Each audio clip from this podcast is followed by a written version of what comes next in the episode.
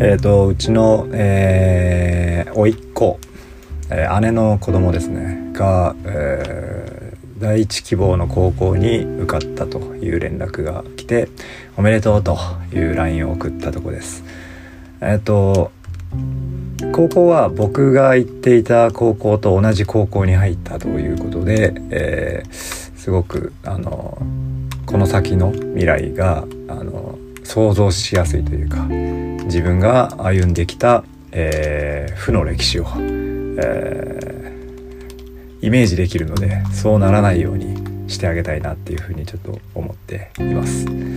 えー、まあ、僕が行っていた高校は男子校で県の中で、え、2番目の、え、男子校、まあ、進学校としては2番目。だったんですけど、えー、家から自転車で通えるところで、えーえー、まあ前もこのポッドキャストで言ったかちょっと忘れましたけど自分はあの親がこう引いてきたレールをただあの走ってきた感じなんで、えー、あまりこう高い目標を立てずにただまあ勉強だけはあのやってたんで。まあちょっとね自慢みたいになっちゃいますけど別に成績的にはあの県の一番のあの進学校に行こうと思えば行けたんだけども、えーと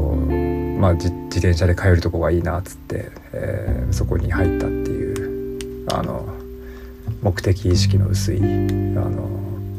中学生高校生でしたね。で、まあ、大学もあの親がここがいいんじゃないのって言ったところで、まあ、うん、そうなのかなって思いながらもそこを第一志望として書いてから、まあ、ずっと3年間そこに、えー、そこから落ちないようにっていうところで、えーと、やってきて、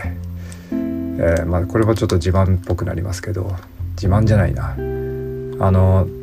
東大とか目指さねえのかとあの担任の先生には言われましたけどまあ、僕国語できないんでいいですっていう感じで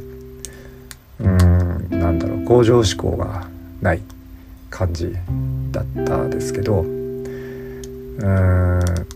まあそんな感じで大学も、え、希望の国立大学に、えーまあ、浪人せずに入って、えー、そのままあやりたいことなく、え、会社に入っていくという流れがあったんで。で別にねそれをね後悔はしてないんですけどね。あのうん。後悔はしてないんですけどでもすごく何て言うんですかね。歩んできた、えーと、道はあの比較的ですけどあのまあ悪くないところを通ってこれたのもあるんですね。当然そのえっ、ー、といい大学出て、えー、まあいい環境に、えー、入れて、うん、あのだけどやっぱり今感じるのはそういう人生を歩んできた人と全く違う本当にやりたいこととかをですね、えー、もう学歴だとかあの社歴とか関係なくあの歩んできたあの人と。やっぱそこの人間の深みとかあの魅力っていうのは運命の差が出てきますよね。だからそこでそれを考えるとすごくあのなんかなんて言うんだろう。うんこういうレールに敷かれたところ来ない方がいいんだろうなとも思うけどでもじゃあその高校生の時とかにそれに気づいてたら自分がそういう人生を送れたかっていうと多分そうじゃないなとも思うのでまあ、これが自分の人生なんだろうなっていうふうにも思っています。だそれを踏まえた上でうちのその甥っ子がこれから高来年高校に入ってどういう大学に入ってどういう仕事していくのかっていうことを考えた時にあの、まあ、うちの姉とかはそんなになんだろう今の社会をこう見てるとかその時代の変化をどうのこうのとかってこと考えてないから考えてないって言い方はちょっと失礼ですけど、あのまあ、そういう生活環境にいないですよね。まあいないと思うんですけどだからえっと、言いたいのはなんか自分たちが子供の頃はやっぱりいい学校行って大学行って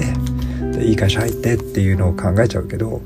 もうもはや今そういう時代じゃないよねっていうのはあのみんなこう気づいてきているんで、まあ、だからあれも気づいてるとは思うんですけどじゃあ何が必要かなって思った時に自分が今感じていることっていうのはなんかこうおせっかいにならない程度に指し示してあげたいな指し示すっていう言い方もおせっかいなのでちょっと違う表現が正しいと思うんですけど、うん。まあ、自分が今思うのはやっぱ次どこの大学行こうとかっていうようなことはあまりね考えない方が絶対いいと思っていて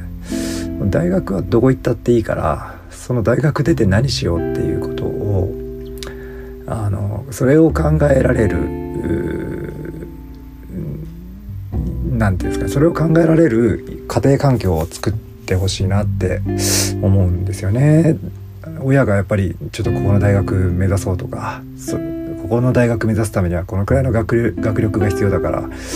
の、ね、勉強しないでゲームやってたら怒るみたいなね。そういうのが一番良くないなって思うので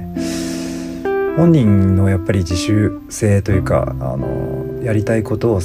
探すっていうその気持ちをあの抑え込まないっていうことがすごく大事だと今思っていてうん、まあそれが本当にできるのかっていうのも含めて今自分もねあの子供を育てながらえー、っとまあそれが成功してるわけでもないし、まあ、成功って言葉使うのもちょっと、うん、違うと思うんですけど、えー、やっぱり今思うのはあれですねだからあの抑え込んじゃいけないよねってことですよね親の価値観で。あの親の昔の、えーといい大学行ってとかそういう視点を持った途端にやっぱり子供の未来を遮っちゃうなって思うし子供によってはそういう親がね、えー、親がそうであることによって逆に反抗して自分の道を探るっていうパターンもあるかなとは思うけどどういうのが正しいんでしょうね。本当にねあの子育てって難しいって本当思いますよ。あの自分が子供の頃っていうかあの自分が子供を持たない時とかってやっぱり子供が子供は要は親の教育次第だと思ってたんですよね。あの親の教育が悪いからあのこうなっちゃうんだっていうだから自分が親になったらそんな風にはさせないなって思ってたんですけどいざ子供を持ってあの育てているとやっぱそんな綺麗事じゃないしこんな簡単なことじゃないあの子供も当然人間だしもともと持ってる強いものがやっぱり自我とかがねなんか出てきたりした時に対処法がなんだろう本当に綺麗事じゃあの解決できないですよね。で忍耐力があったら解決できるかというとそうでもない。もう本当に何でしょうね。子育てに苦労してない親もたまにいますけどでそれですごくいい子に育ってる子供もいますけどそれが親の教育がいいっていう風になるのもそれもまた違うと思っていて。あのなるようにしかならないですよね。なるようにしかならないけど僕はその中でもなるべくそのあの制約したくないなっていうふうには思っています。自分のあの道をねあの犯罪を犯さない範囲で犯罪を犯さない範囲っていうのもまた何て言うんですかねあのピンからキリまであるかもしれないですしえっとまあ人をね殺さない程度にっていうのは当たり前ですけどそれはちょっと極端ですよね。うん、まあ多分言いたいことは皆さんちょっと分かるとは思う分かっていただけるとは思うんですけど本当にやっちゃいけないなっていうことじゃなければあのダメだっていうふうに言いたくないですよね。でそれもまた綺麗事だなとは思うんですけど、えー、でもそこは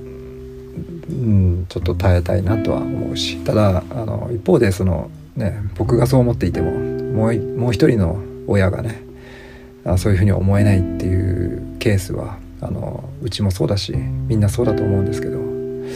そこで親同士で違うベクトル向いちゃったりとかすると子供もまたあのどっちを信じていいのかとかあのどっちかが言うことがあの意識がねえーと、薄くなってきたりするんで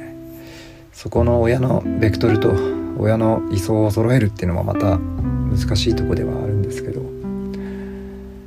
ん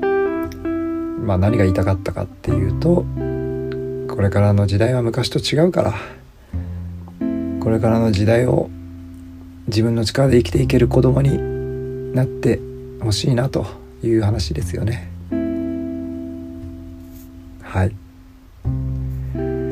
それでは。